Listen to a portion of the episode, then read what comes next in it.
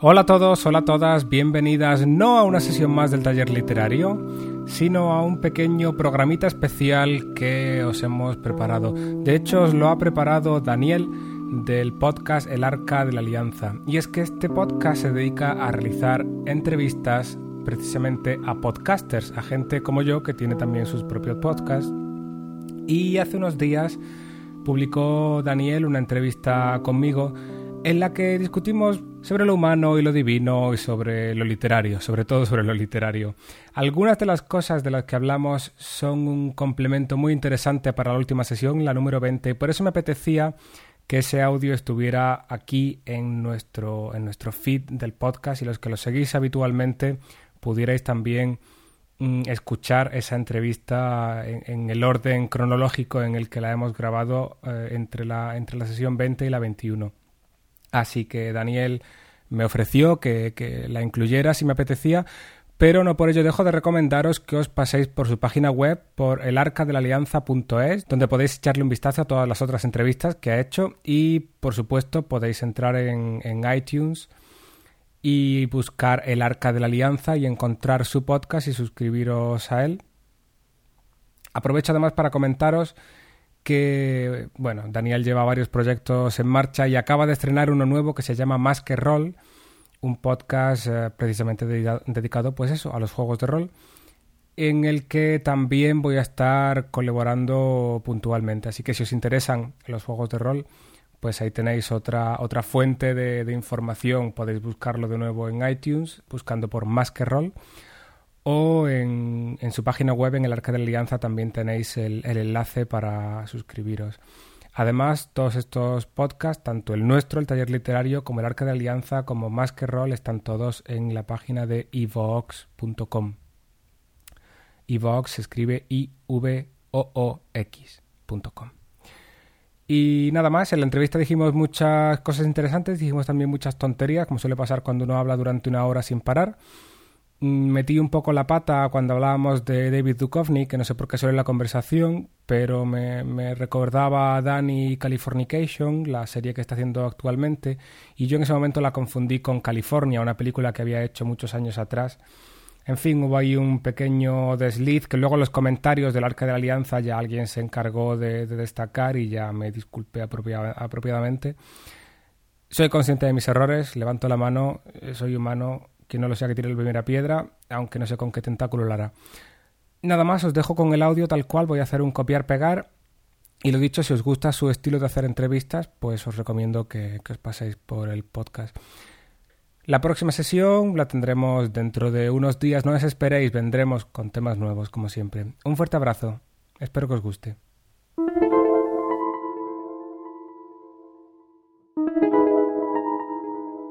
Hola, muy buenas lo que sean cuando escuchéis esto y bienvenidos a una nueva entrega del podcast del Arca de la Alianza.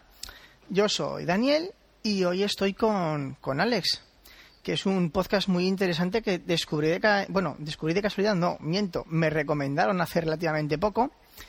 Como he comentado, es Alex. Y tienes un podcast que es un taller de escritura, ¿no es cierto? Hola, muy buenas, Alex, ¿qué tal? Dani. Hola, ¿qué tal? ¿Cómo estás? ¿Y cómo se te ocurrió el tema de, grabar un podcast de que, es da, que enseña a escribir? Un tema tan, no sé, no sé cómo definirlo.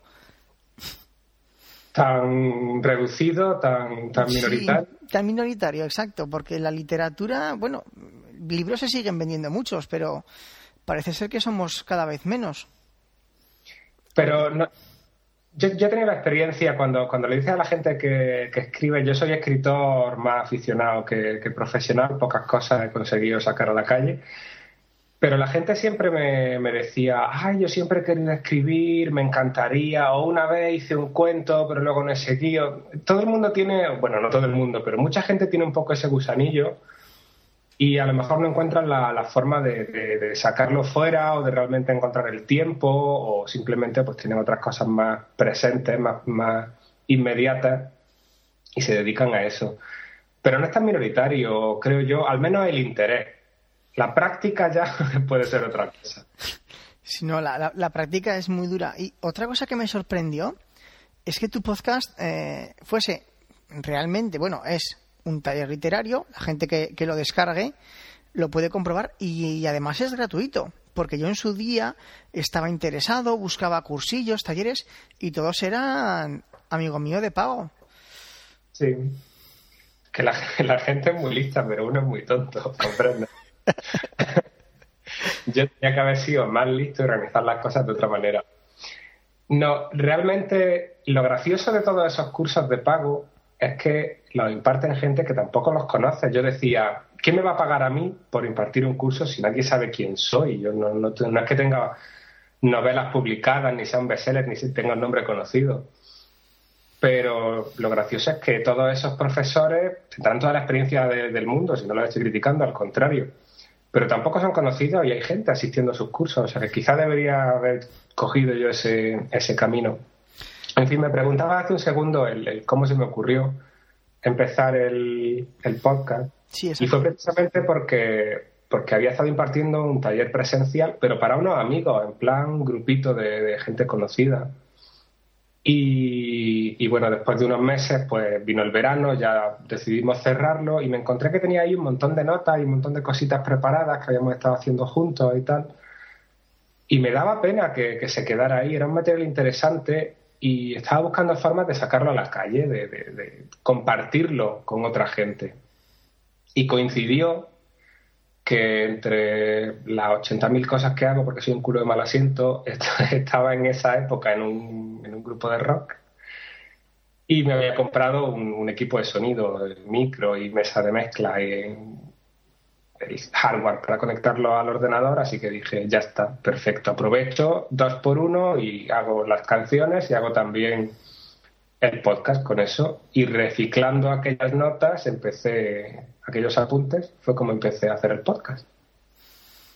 Y si otra curiosidad que tengo cómo conociste tú que era un podcast y el mundillo del podcast y todas estas cosas pues al principio de oídas no sé, yo me muevo mucho en internet, soy muy, soy muy adicto a sentarme delante de, la pantalla. Y no sé, pues no, no recuerdo cómo, cómo, empecé a oírlo. Tardé bastante en empezar a escuchar podcast, tampoco recuerdo por dónde empecé ahora mismo. Mm.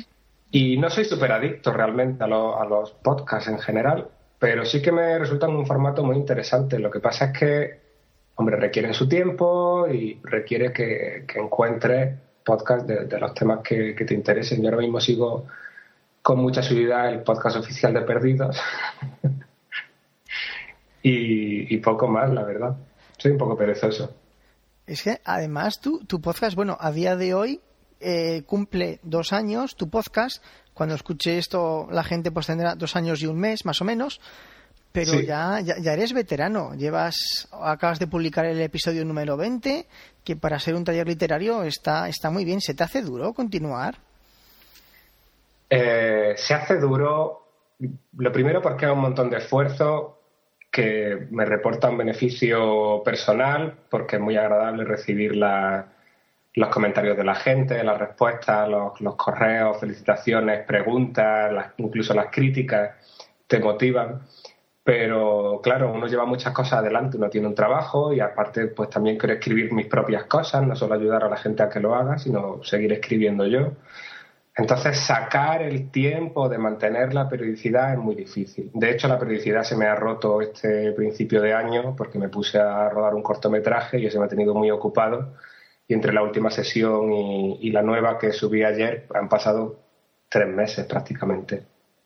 Entonces es duro en ese sentido y es duro también porque hemos cubierto ya en esas 20 sesiones, digamos, todo el material básico, el que te vas a encontrar en cualquier manual de, literatura, está cubierto ya en esas sesiones. Y a partir de ahora lo que estamos haciendo es ya un poco escarbar, llegar un poquito más adentro. Ya las sesiones nuevas son para gente que lógicamente ha oído las anteriores y quiere aún así seguir profundizando y seguir puliendo sus textos.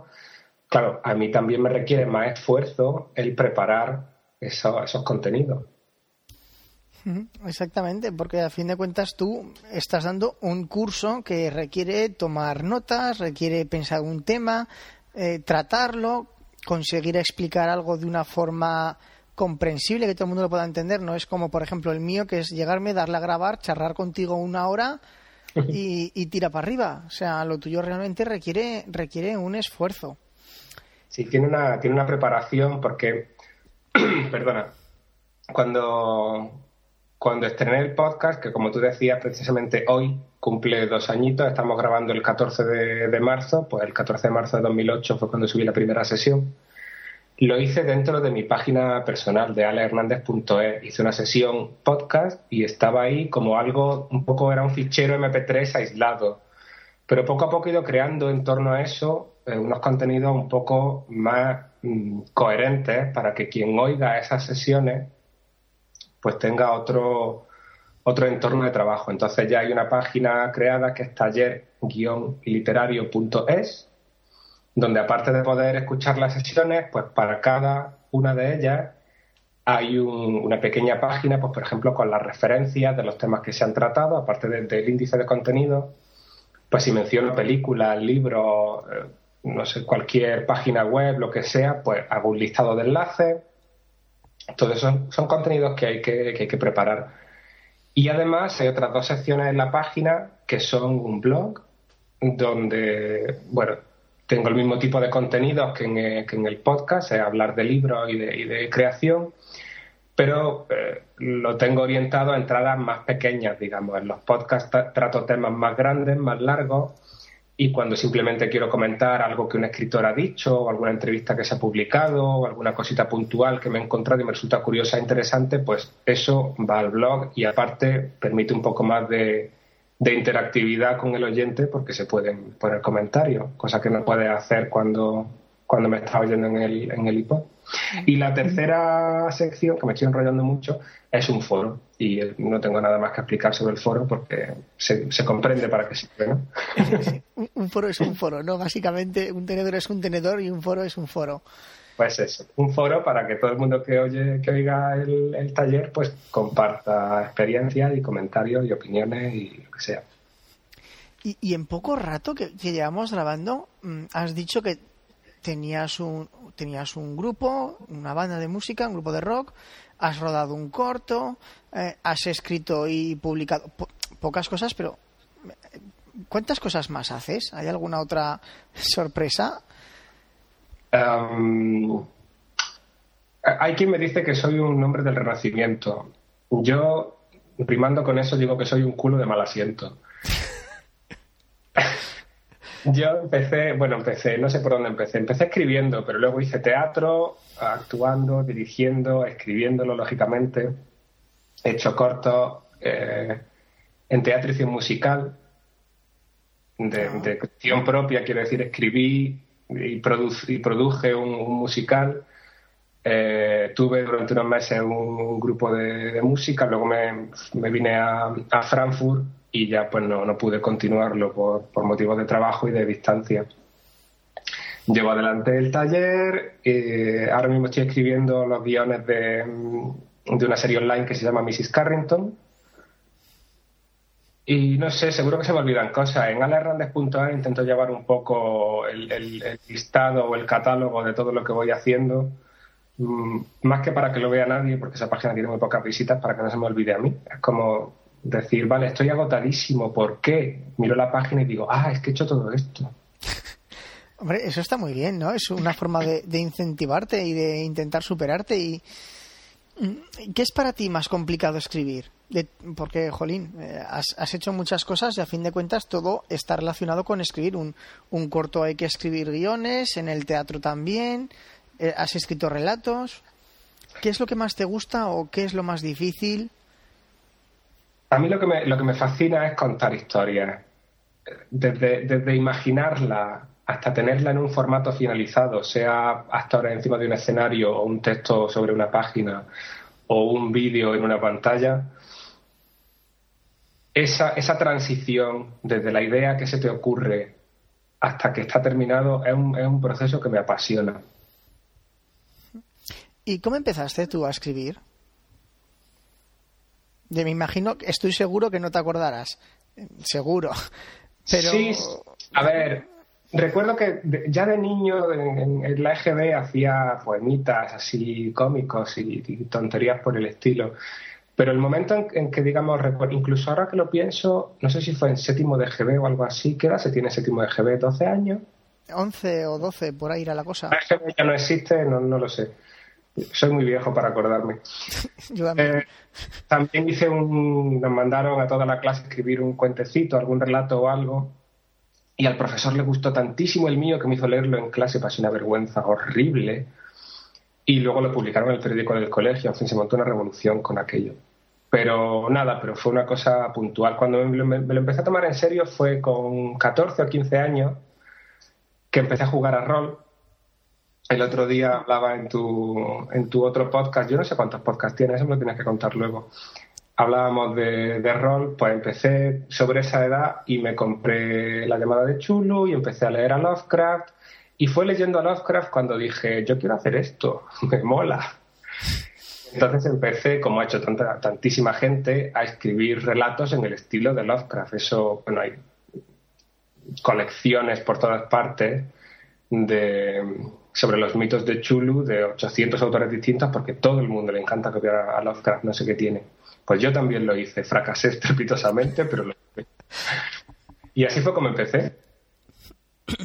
Y, bueno, ahí empezaste, yo creo que mucha gente, bueno, mucha gente, sí, bueno, habrá bastante gente que, haya hecho lo, mismo que tú, yo, yo entre ellos, pero luego tú además eh, profundizaste, tú seguiste el camino de, de, aprender a escribir, a hacerlo bien, porque una cosa es escribir y otra querer aprender a escribir bien. Son dos cosas distintas. Lo que son, lo que son dos cosas distintas es querer escribir y escribir.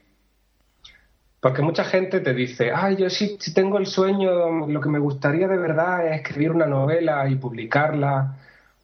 Y en realidad es mentira. Lo que ellos quieren es haber escrito una novela. La gente lo que quiere es tener un libro publicado, poder verlo encima de la mesa con su nombre puesto y enseñárselo a los amigos. Eso es lo que quieren. Pero no quieren sentarse en una mesa durante horas y horas y horas peleándose con las palabras. Eso la mayoría de la gente lo odia, porque si te paras a pensarlo puede ser aburridísimo. Tienes que disfrutar ese momento de la escritura, porque si no, no vas a ser escritor. Esa es una de las cosas que repito 80.000 veces en, en los talleres. Entonces, a mí lo que me pasa es que, por mucho que me cueste, por muy duro que sea, disfruto el reto de sentarme delante de la pantalla, dedos sobre las teclas, sin pulsar nada porque no sé lo que voy a escribir, y pelear por sacar las palabras adelante. Eso, eso es lo que me gusta y por eso es por lo que he seguido. Sí, pero, hombre, a fin de cuentas esto sería aplicable a todo, ¿no? Es como todo el mundo diría, jo, eh, me gustaría adelgazar 10 kilos, pero es que solamente pensar en ponerme el chandal y salir a correr me da vergüenza, me da palo, es que hoy hace frío, es que hoy hace calor. Y, entonces en escribir, básicamente, se, me molaría escribir un libro y al igual que para hacer una cosa hay que empezar siempre por lo más básico, si alguien quiere empezar a escribir, ¿qué es lo más básico, aparte de sentarse y tener ganas para escribir? Eh, ¿cómo, tú cuando empiezas a escribir, cómo enfocas el, comenzar una, nueva aventura? A ver, mm, para alguien que empieza, lo primero que necesita es mm, pertenecer a la raza humana. Con eso ya lo tiene, ya, tiene la base suficiente, porque todos tenemos en, los genes las ganas de contar historias y de que nos cuenten historias, algo que, que hacemos de pequeños, le pedimos a mamá que nos cuente un cuento y nosotros nos inventamos, cuando jugamos con, muñequitos o con cajas de cerillas, nos estamos inventando historias. Eso lo llevamos en la sangre. No sé si porque va en los genes o porque lo hemos mamado a nuestro alrededor, pero eso nos gusta.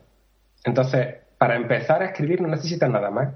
Necesitas sentarte y escribir, porque la intuición de cómo funciona la historia, hemos oído ya tantas historias en nuestra vida que esa intuición la tenemos. Otra cosa es que una vez que empiezas a enfrentarte al reto y empiezas a ver las dificultades que tiene hacerlo bien, pues quieras ir practicando, ir aprendiendo, eh, leer tu novela favorita ya con otro punto de vista, no tanto solo como lector, sino además, pero cómo lo han hecho, cómo han conseguido que esto funcione o que me emocione o que me mantenga intrigado o que me haga reír. Eso es lo que, es lo que hace falta. Y luego tener una cosa que yo considero que es muy difícil, bueno, por lo menos para mí es terriblemente difícil, eh, es luego empezar a quitar palabras y empezar a darle forma o, darle estética a un texto. Que yo, claro, me, sentaba, empezaba a escribir, escribía durante 20, 30 minutos y decía, Buah, esto, esto me ha quedado bordado. Luego lo empiezas a leer y dices, pero, pero ¿esto qué es? Pero si en, en dos folios no he puesto ni un punto ni una coma. Dios bendito. Sí. A ver, eh, esa, es, la parte B. Aparte de escribir, si realmente quiere acabar con un trabajo un poco decente o legible para, para terceros, tienes que reescribir. Mm, y reescribir tiene muchas facetas, desde la, corrección de sintaxis, gramática y ortografía o revisión, hasta ver si realmente lo que estás contando es la historia que, quieres contar. La, revisión tiene un problema que nos pasa a todos, y es que nos paramos tanto en, lo pequeño que nos dejamos lo grande. O sea, cambio la coma, pongo la coma aquí o la pongo allí, pongo el, adjetivo lo pongo delante o detrás del nombre. ¿Y, qué adjetivo pongo? ¿Pongo grande o pongo enorme? ¿Cuál será mejor? Pero a lo mejor al final la historia que estás contando no la estás contando bien y no se entiende, con lo cual da igual donde pongas la coma, da igual que el adjetivo esté delante o detrás, o que sea grande o que sea enorme.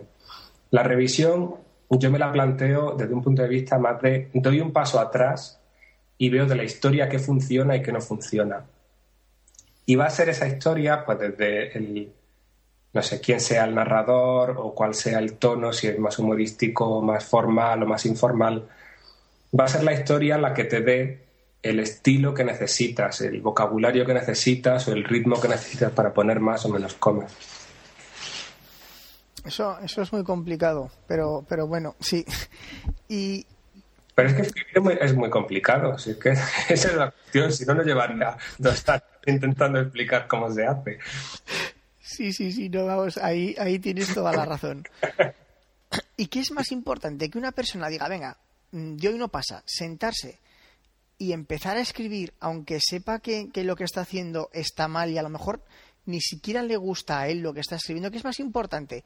¿Empezar y terminar algo?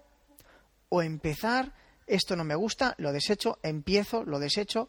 O, o coger y decir, no, quiero hacerlo bien, voy a perder meses, bueno, perder no, invertir meses y meses en leer, en aprender, en volver a leer, en buscar información. Lo importante es seguir adelante, lo importante es avanzar. Si, si empieza a corregir la página 1 una y otra vez, no va a llegar nunca a la página 2. Eh, yo, soy, yo soy muy fan de una iniciativa que se llama NaNoWriMo, o, como decimos en español, NaNoWriMo, que son las siglas de National Novel Writing Month. Y es una, es una página web que es una especie de colectivo que todos los años dedican el mes de noviembre a todos y cada uno de los participantes escribir una novela. O sea, cuando tú te apuntas a esa página, te comprometes a que en los 30 días que dura el mes vas a escribir una novela de al menos 50.000 palabras.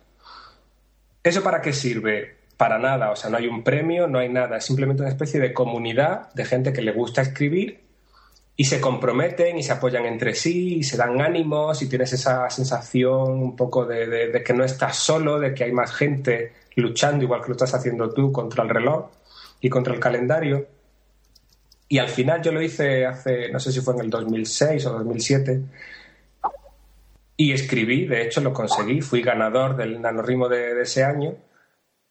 Em, me estás escribiendo y me despisto. Vale. Eh, escribí una novela en esos 30 días que era, bueno, que tenía muchas virtudes y muchos defectos. No estaba para publicarse, eh, con los años no he conseguido corregirla hasta, digamos, quedar satisfecho con ella, pero sí que tiene muchas cosas ahí que me gustan y si algún día le dedicara tiempo, quizá mm, saliera algo decente. Esta iniciativa que has comentado, me imagino que solo será en lengua inglesa, ¿no? Presupongo. Eh, la, página es en, es en inglés, no tienen versiones internacionales, pero si entiendes suficiente inglés para registrarte, puedes escribir la novela en el idioma que te dé la gana. De hecho, la novela ni siquiera es que tengas que colgarla ni, ni, ni nada parecido. ya te digo que el objetivo no es ni publicar la novela ni compartirla, simplemente animarte a hacerlo. De hecho, aprovecho para, para, comentarlo. Bueno, creo que vas a subir la, la, entrevista ya en abril, así que igual llega un poco tarde, pero en abril se celebra el, otra actividad paralela de, la misma gente, que es el, el Script Frenzy, que es escribir durante el mes de abril un guion de al menos 20.000 palabras, sea para una obra de teatro, o sea para televisión, o para cine, o lo que sea. Que también es, es interesante si te gustan esos formatos, como a mí. Y ahora que estamos hablando de formatos, ¿qué formato crees para ti que es el más complicado? O si una persona quiere empezar, eh, ¿por qué formato le recomendarías empezar? Hombre, la mayoría de nosotros conocemos mejor la narrativa, la prosa, la novela o el relato. Para, para quien escribe por primera vez, yo le diría que probara el relato, porque parece que es lo más intuitivo y además al ser corto es un poco más manejable, impone menos eh, tampoco hay que limitarse a eso. Yo conozco mucha gente que por, falta de tiempo solo escriben microrelatos, que son relatos de 100 palabras, de media página o algo así, que está muy bien, a mí me encantan los microrelatos. Pero no te puedes llamar escritor y hacer solo eso porque no, no te da espacio a desarrollar unos personajes y unas historias y unas tramas.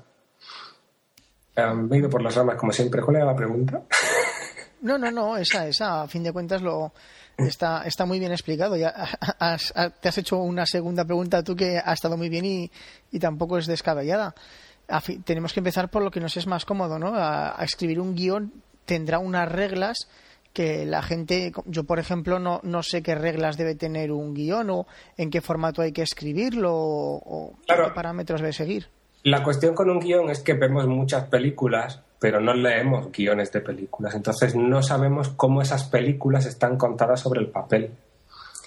Pero si, te interesa escribir cine, basta con que, con que te leas unos cuantos guiones, bien por internet o bien, o bien los, los que los compres en la, librería, ya empiezan a publicarse en España eh, algunos guiones, no muchos. Hay una editorial y tienen tienda en Madrid, creo que se llama Ocho y Medio, como la, la película de Fellini, que por cierto la estuve viendo ayer y, publican guiones tanto de, cine español como de, como de cine internacional traducidos al, castellano. Entonces eso te va a dar eh, la impresión, la, idea general de, cómo se escribe un, guion, que es, que es, muy sencillo. Realmente es solo saber cómo dividir el diálogo, qué cosas necesitas explicar en qué tipo de detalles no debe, no hace falta meterse, en plan, pues la cámara se acerca, porque eso son cosas que no, están en el guion, eso es un tema de dirección.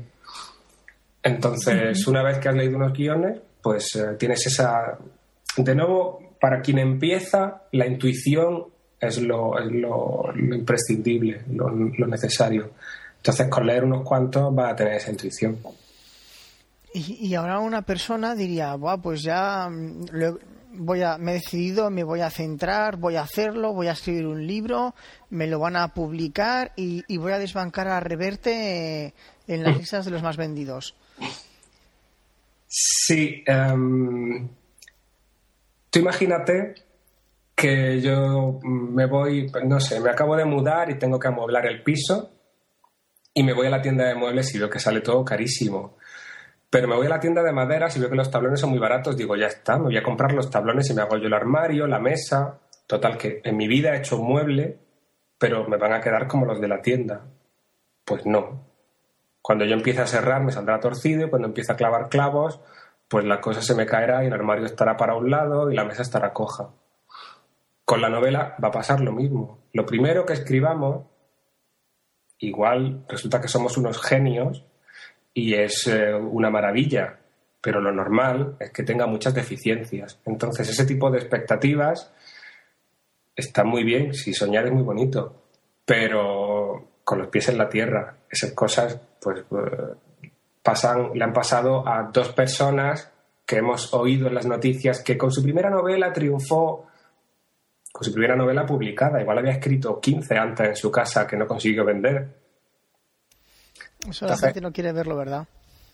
Mm, Pero es igual que cuando la gente quiere ser, dice que quiere ser actor y piensan que, alguien les va a descubrir, que a ver cuando viene Amenábar aquí al hiper y me ve en la caja y dice, a ti es a quien necesito. Y entonces van a ser las estrellas del momento. Pues no, tampoco. La gente que quiere ser, que quiere triunfar en el cine, pues tiene que formarse y ir a escuelas de, ¿cómo se dice?, de interpretación, tener una preparación, una experiencia, moverse en el mundillo, conocer gente, eh, hacer trabajos pequeños y poco a poco ir subiendo. Nadie, nadie, si yo quisiera ser empresario, no iba a entrar de director de, una petrolera así de, buenas a primeras. Pues empezaría echando gasolina en, la gasolina de la esquina y si me lo ocurro, igual voy subiendo puestos y algún día llego a alguna parte. Con, el arte es lo mismo. Y, luego está el tema de las ideas. Es que yo tengo una idea para escribir una novela que si la escribo, buah, eso es, pero no se la puedo contar a nadie. Y es que si la escribo ahora, como no sé escribir muy bien, la voy a escribir mal y entonces alguien lo leerá y cogerá mi idea y lo hará bien y me robarán la idea y él será rico y yo no y no sé qué. El tema de las ideas también, eh, ¿hasta qué punto es importante una idea? Las ideas son muy importantes hasta cierto punto. Una buena idea mal realizada es un mal producto, es un mal trabajo y es una mala obra de arte. Eh, yo en este aspecto siempre me remito a Pixar. Sí. Las, ideas de las películas de Pixar, si la de Cars, por ejemplo, es un coche de carreras que tiene. Tú dices, pero qué mierda película va a ser esa. Y luego la ves y dices, ostras, pero si es un peliculón. Porque aunque la historia no es muy importante, se centra mucho en, en las relaciones, en, la moralina que, tienen de fondo. Sí. ¿Hay una ecuación mágica? No, para nada, La ecuación mágica, bueno, antes de, responderte la pregunta, has puesto precisamente el ejemplo de la única película de Pixar que no me gusta.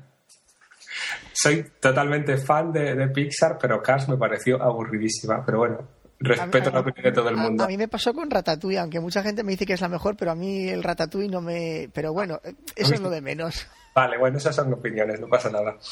Em, eh, ¿Cuál era la pregunta?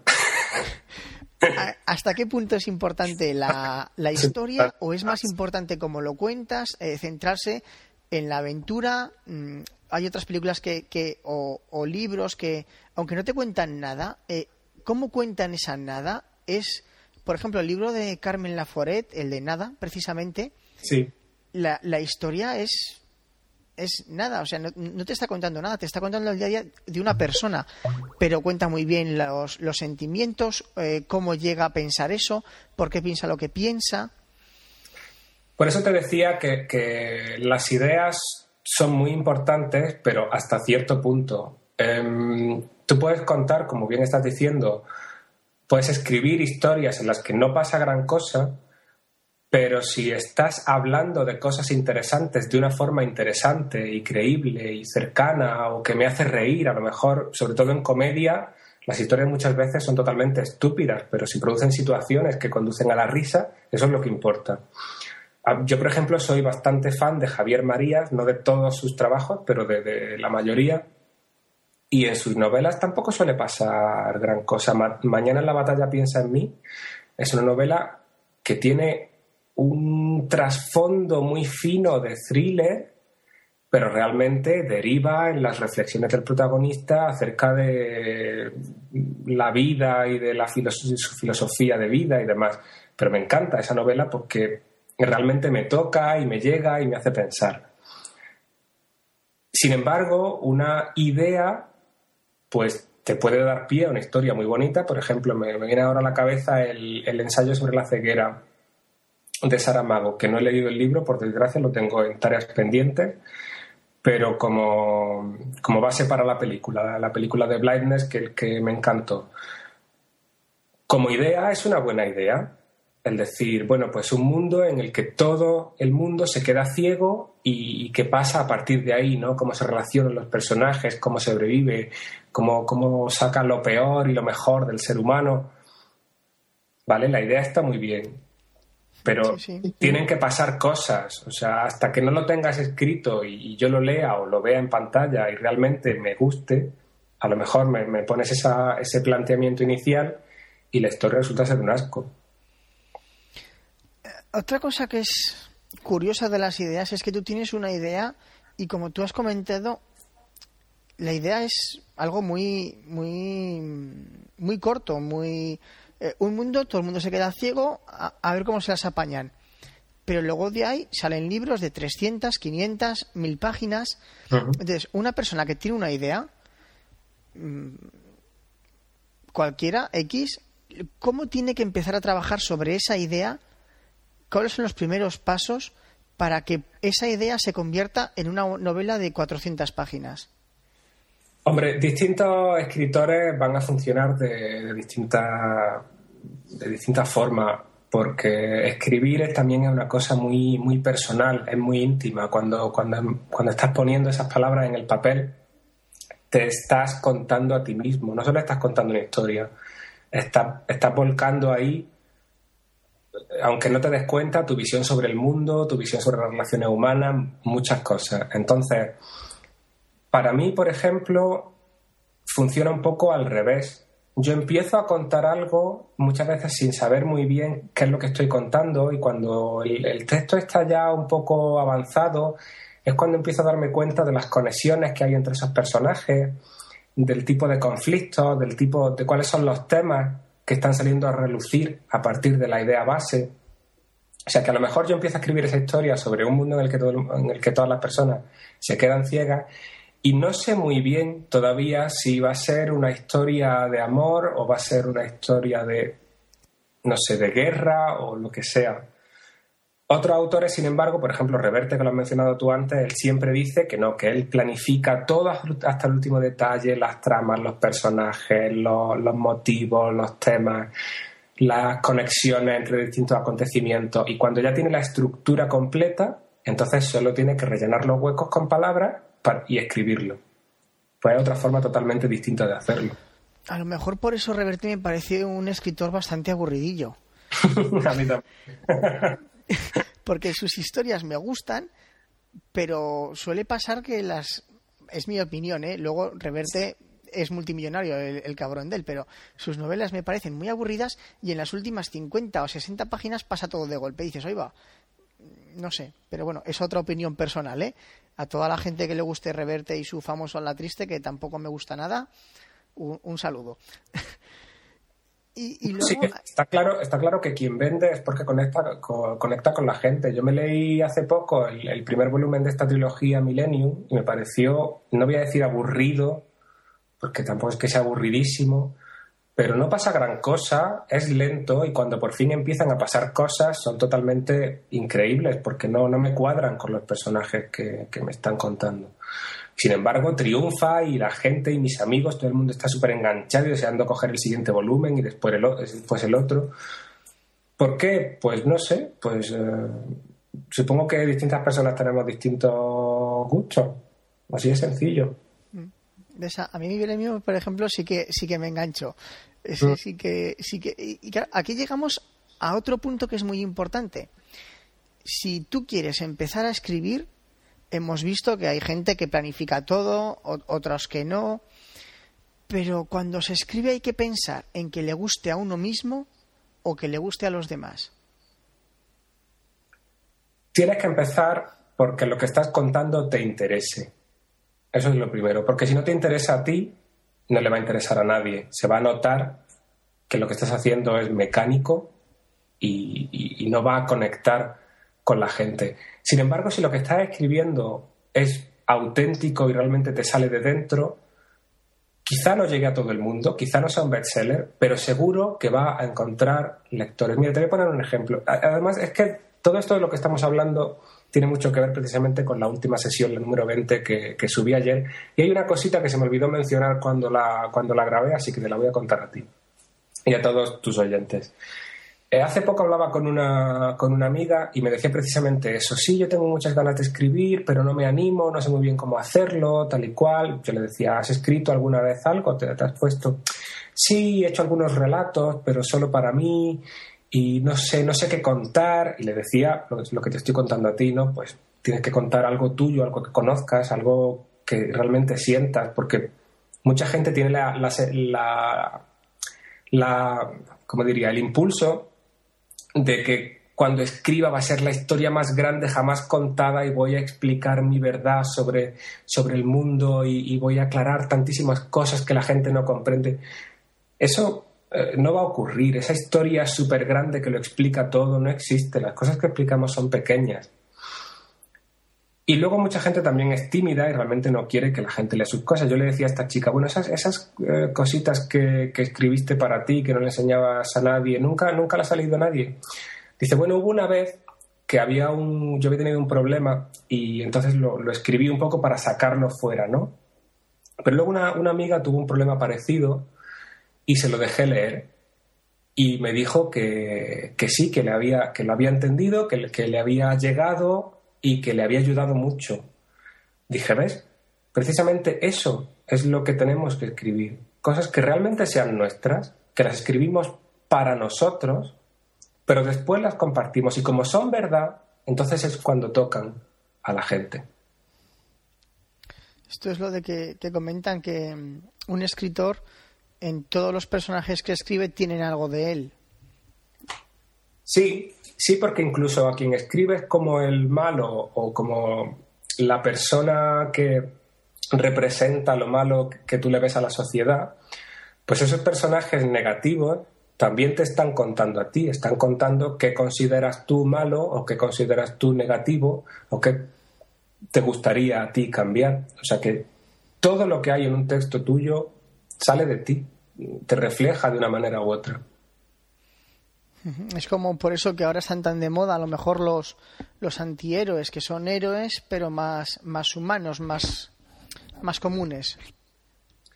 Sí, bueno, aquí habría que remontarse a, por qué los héroes eran, eran héroes en la tradición literaria de toda la vida, la desde Grecia, y por qué ahora el, el antihéroe es lo que, lo que priva. Pero bueno, parece como que donde antes estaba la admiración y el, y el querer identificarse y aspirar a unos valores, pues ahora tenemos unos ideales más mundanos y preferimos ver reflejadas nuestras propias bajezas y debilidades en, los personajes de ficción. Sí, que a fin de cuentas la, todo evoluciona y aunque la literatura sean palabras eh, impresas sobre papel, los estilos han, han, cambiado muchísimo. Si tú, alguien coge ahora eh, El Conde de Montecristo de Alejandro Dumas, aparte de que puedes hacer pesas con él, tú lo coges y dices, pero pero qué peñazo es este si el tío lleva cinco páginas para decir una frase y aún no ha terminado de hablar y con palabras muy rimbombantes y con muchas florituras. Y ahora se tiende más a ser más más específico, decirlo lo máximo posible con menos palabras. Eso depende mucho. Desde, luego lo que vende es eh, la literatura de género y la literatura de, Sí, de género es la palabra. Vende la literatura romántica eh, y en romántica englobo incluso, pues, eh, no sé, Isabel Allende, que aunque sea muchas veces histórica, pero siempre sí tiene esa trama romántica de fondo, o, Antonio Gala. vende el thriller, vende las novelas de, de abogados, venden, venden cosas que tienen una historia muy determinada, que además sabes por qué derroteros van a ir igual que, igual que en el cine, cada vez más la gente no va a ver una película si no sabe ya de qué va la película. Por eso nos quejamos muchas veces de que los trailers cuentan la película entera. Pero es que si la gente no sabe de qué va la película, no va a verla. Somos muy pocos los que tenemos esa curiosidad de, es que me gusta el director o he oído una crítica buena, voy a verla. La mayoría de la gente, la, masa, por decirlo así, el gran público, quiere historias que sabe de lo que van. Entonces, Mm, cuando las novelas no tienen una trama tan determinada, no tienen una línea tan marcada y hablan un poco más pues, del mundo, de, de, la visión del autor sobre, sobre las cosas y tal, pues como Javier Marías, como el premio Nobel eh, Coetzee, no sé muy bien cómo se pronuncia. entonces ya ya no es bestseller, aunque venda mucho, por ejemplo, Javier Marías, pero ya es más literatura em, académica, por decirlo así. Ya, ya parece que es como otro nivel diferente. Y, esto de las masas y, el nivel que se tiene es también curioso porque tú puedes hablar con una persona que, que lea mucho, que esté al tanto, que se preocupe, que mire el estilo, que, como estás comentando, y le preguntas por un libro y te dice, ese libro es lo peor, es infumable, no sé qué. Y le dices, oye, macho, pues está aquí el número uno a nivel de ventas mundial. Como por ejemplo pasa ahora con las novelas de, Crepúsculo, que mucha gente, los aficionados al género de, de los vampiros, dicen eso es una, eso es una vergüenza, han matado el mito. Sí, sí, pero, pero vende. ¿Hay, ¿Hay algo de malo en hacer cosas comerciales? Porque a fin de cuentas siempre hay gente a la que le gusta. Y si tú sabes que a las adolescentes querrían tener un novio vampiros que es súper cachas y que encima brilla por el día, pues mm, hay algo de malo en dárselo. Pues eh, supongo que no. A mí no me hace gracia, que yo no soy feliz con que triunfen este tipo de cosas que no me gustan, pero como todo, a todos los, aficionados al fútbol les gusta que gane su equipo y a los aficionados a la literatura nos gustaría que fueran nuestros libros favoritos los que se vendieran, pero ¿qué le vamos a hacer? No, el mundo no es como, como nosotros queremos, es como es. Entonces, sí, gente busca entretenimiento la mayoría de las veces. O sea, eso, hay que tenerlo muy claro. Pero tú, tú por ejemplo, eh, ¿serías capaz de escribir un libro sabiendo que, es un truñaco, pero sabiendo que va a vender porque es lo porque das lo que el público pide? Porque también hay gente que dice, si tú le das a, la gente lo que quiere, tú luego tendrás lo que tú quieres. A lo mejor escribes un libro que a ti no te gusta, que, que, es, que tú consideras que es infumable, pero que es muy comercial y que estás casi seguro que va a vender, dices, bueno, pues escribo esto, gano pasta y luego escribo el libro que yo quiero realmente escribir. Así funcionan las cosas muchas veces, muchas veces en, cine. Directores que trabajan en películas hipercomerciales para luego poder financiarse sus proyectos más personales, como hizo David Lynch con, con Dune, que fue un poco por encargo o como hace a veces Spielberg, que si mal no recuerdo, creo que se embarcó en Parque Jurásico porque sabía que iba a vender horrores para luego poder financiarse la lista de Slinder. En literatura yo no estoy tan claro de que eso funcione así porque un director puede trabajar por encargo, pero un escritor está muy solo y escribir algo en lo que no crees sin que haya alguien ahí mandándote que lo hagas y poniendo el dinero para, que, para hacerlo posible, yo, yo creo que sería incapaz. Vamos, de hecho, mm, sigo muerto de hambre en cuanto a ventas se refiere. O sea que si fuera capaz, supongo que ya lo habría intentado. Pero sí te digo una cosa, hay mucha gente que lo intenta, el decir, pues ahora está de moda las historias de, tipo Código da Vinci sobre algo histórico que mantiene un, contiene un código oculto y hay que investigarlo para descifrarlo, o ahora están de moda los vampiros y te encuentras las librerías atestadas de libros que van sobre lo mismo para intentar eh, mamar algo de, ese éxito. Y yo creo que la mayoría de esos escritores se comen los mocos, con perdón de la expresión. ¿Por qué? Porque si lo hacen sin creer en ello, es que los lectores tampoco se lo van a creer. Yo creo que Stephanie Meyer, cuando escribe sus libros de Crepúsculo, realmente está muy feliz con lo que escribe y deben encantarle. Si no, no lo haría. Sí, porque a lo mejor escribes uno, pero luego continuar, no sé, Vamos, desde luego dio, un campanazo, ¿no? Igual como, como la mujer esta de Harry Potter. Pero ya, si, si has sido capaz de escribir uno, puede cansarte un poco seguir repitiéndote, pero al menos ya sabes con lo que estás trabajando. Quiero decir, tú has creado los personajes, el mundo, la trama, las historias, entonces te puede aburrir seguir estirando eso como, como el chicle, pero no vas a ser incapaz de hacerlo. O sea, algo de fe tienes en tu, en tu mundo, si no, no lo habría creado.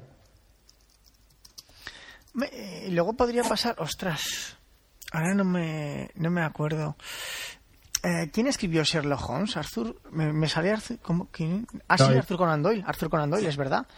Digo, ostras, me parece que era Arthur Conan Doyle, pero eh, Arthur Conan Doyle eh, creó Sherlock Holmes, se hartó de que la gente conociese más a, a Sherlock Holmes que, a él mismo y lo mató y luego por, por presión mediática, por decirlo de algún modo, tuvo que resucitarlo o hacer, no, que en realidad no estaba muerto, que es que estaba de parranda.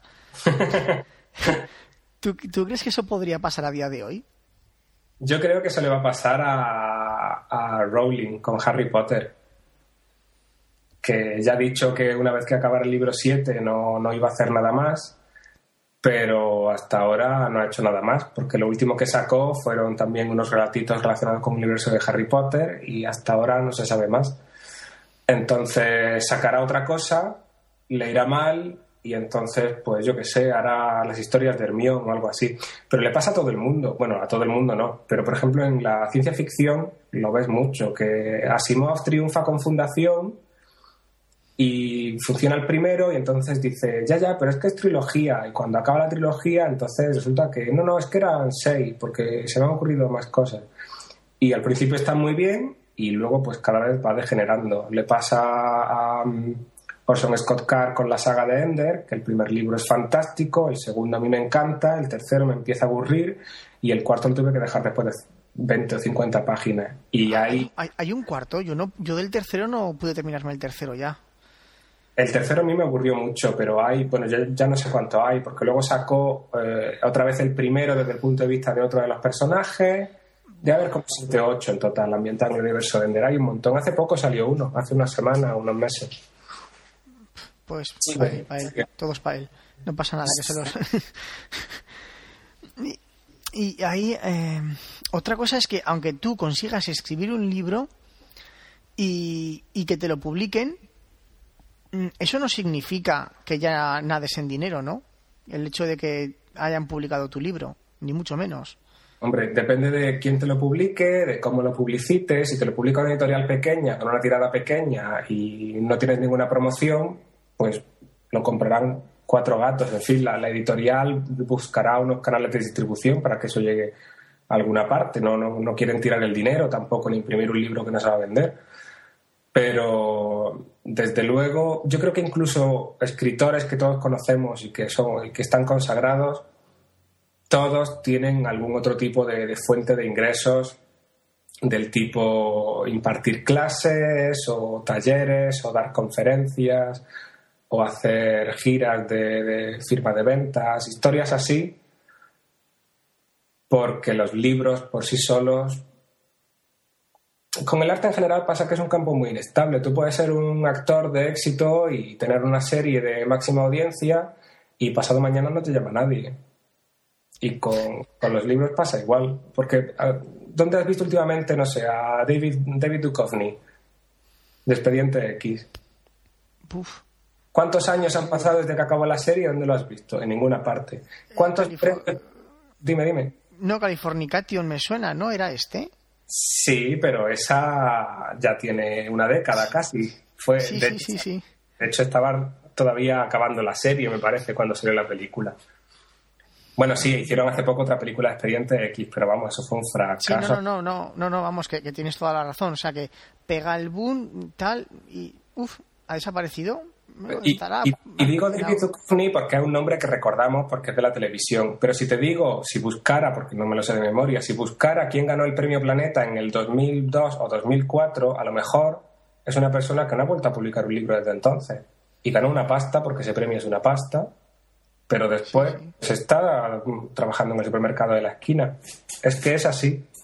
Mantener una constancia es muy difícil. Entonces, muchas veces es mejor más que dar el pelotazo, eh, el ir, como decía antes, ascendiendo y creándote una carrera y una cierta estabilidad y un, nombre en el mundillo, porque, bueno, igual no consigues publicar otra novela, pero acabas pues, de guionista en un programa de televisión o, no sé, de tertuliano en un programa de cultura, cualquier cosa.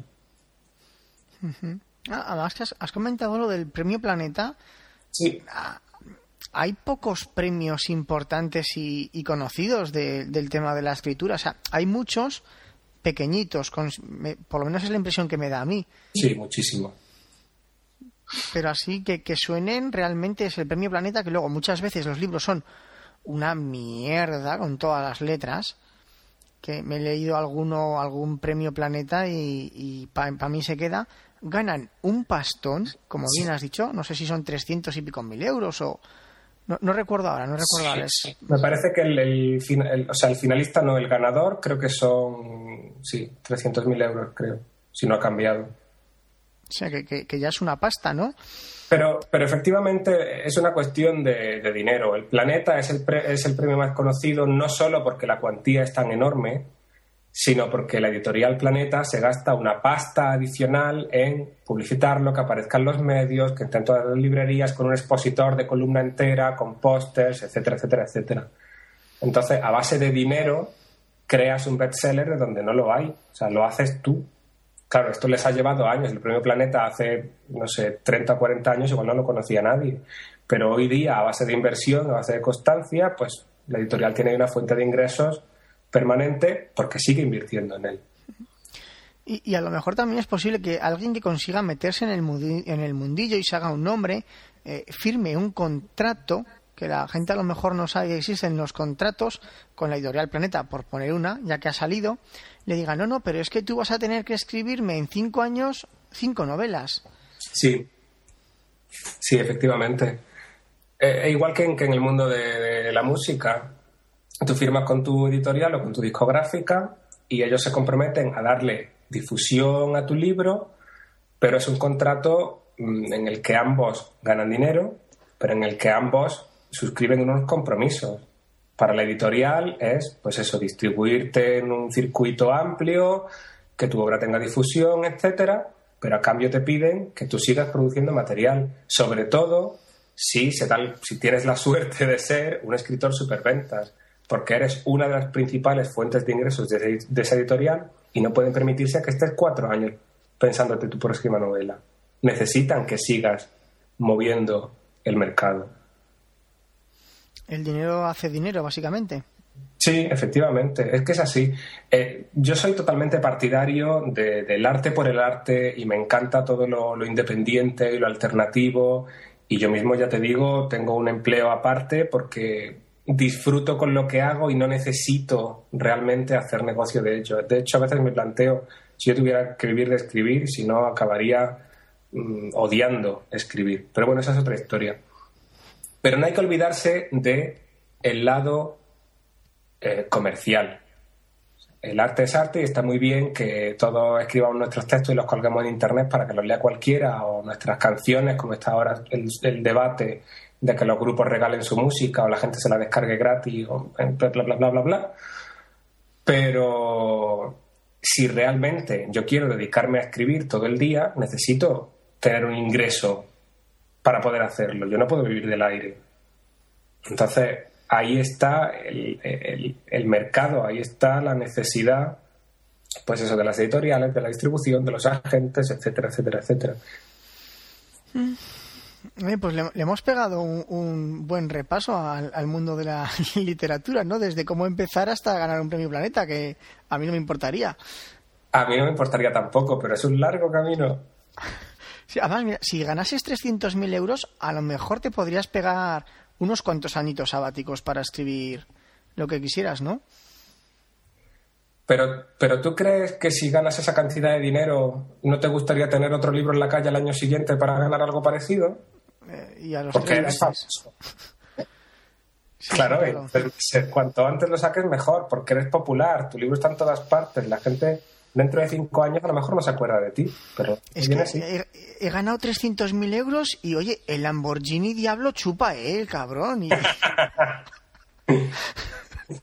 En fin, nos hemos ido un poco, como tú dices, de, un extremo a otro, pero a mí me gusta hablar de literatura en términos más, más modestos, que es como, como lo hago en el taller, volviendo un poco, cerrando el círculo y volviendo al podcast. Eh, el taller está, está pensado tanto para la gente que quiere dedicarse profesionalmente y busca pues eso, un camino, un comienzo, un proceso, un aprendizaje, un apoyo, como para gente que lo hace simplemente por gusto y por afición y no tiene mayor expectativa que la de disfrutar escribiendo. No, además está muy bien porque aquí hemos, dejado claro que conoces el, mundillo del, que hablas, conoces cómo se debería escribir, las cosas que hay que tener en cuenta, consejos, sabes realmente de lo que hablas y ahora ya pues si alguien tiene el gusanillo pues que se pase por tu podcast y ahí tiene el taller propiamente dicho, ¿no? Sí, hay mucho, hay mucho, mucho, mucho ahí. a veces pienso que la sesión número uno, que fue la piloto, eh, como estaba un poco en plan tentativo, no sabía muy bien ni cómo se grababa un podcast, ni, ni, ni, cómo lo iba a subir a internet, pues no sé si se quedará un poquito, un poquito floja y un poquito vacía de contenido. Pero si alguien realmente tiene curiosidad, le recomiendo un poco de paciencia, porque cuando entramos en materia hay cositas muy interesantes en esas 20 sesiones y en las que vengan. Sí, sí, vamos, yo me, me, me, lo recomendaron tu podcast, me lo descargué y los 19 episodios que tenías hasta entonces en un par de semanitas me los, me los terminé y vamos, si alguien realmente está interesado es altamente recomendable y, y sigue vivo, aunque despacito, pero sigue vivo el podcast. Despacito, pero con buena letra. Y bueno, pues repite un poco las formas de contacto o dónde te pueden encontrar para suscribirse a tu podcast. Que Sí, llegamos, vamos- llegamos vamos a- ahora ya. Vamos a hacer un poco de repaso.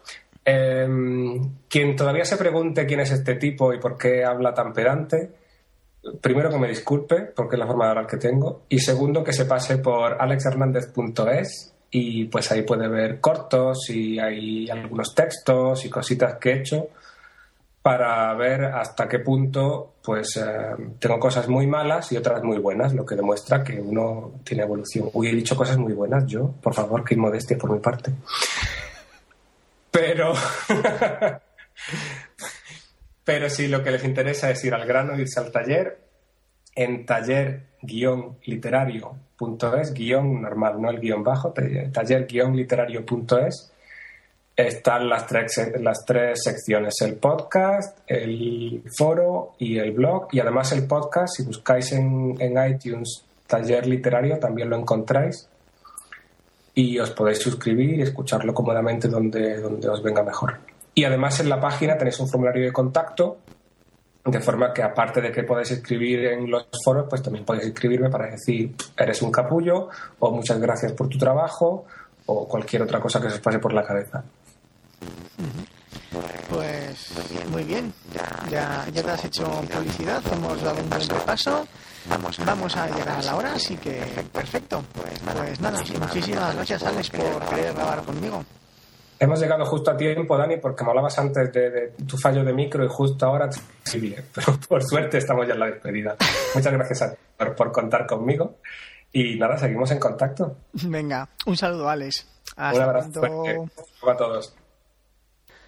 Bueno, como siempre, espero que os haya resultado interesante esta charla entrevista y recordaros las formas de contacto. Me podéis enviar un correo electrónico a elarcadelalianza.gmail.com Me podéis encontrar en Twitter como arroba arca de la alianza.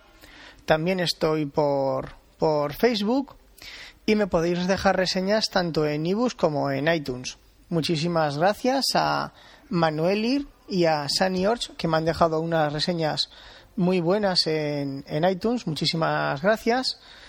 Y nada más, me podéis visitar también en, en mi blog www.elarcadelalianza.es y he puesto un botón por si alguien quiere donar algo vía PayPal porque ya me estoy cansando del, del fallo USB y me quería pasar a una mesa de mezclas para aumentar el, el audio, pero vamos, son bastantes caras de momento, así que nada, ahí está el botón.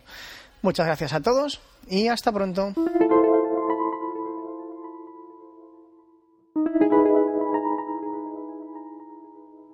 Pues así acaba la entrevista, espero que os haya parecido cuanto menos entretenida. Como veis he dejado al final todas esas formas de contacto de Daniel para que tengáis toda la información al respecto de su podcast. Y lo dicho, os espero dentro de unos días en la que será la sesión número 21 del taller literario. Muchas gracias como siempre.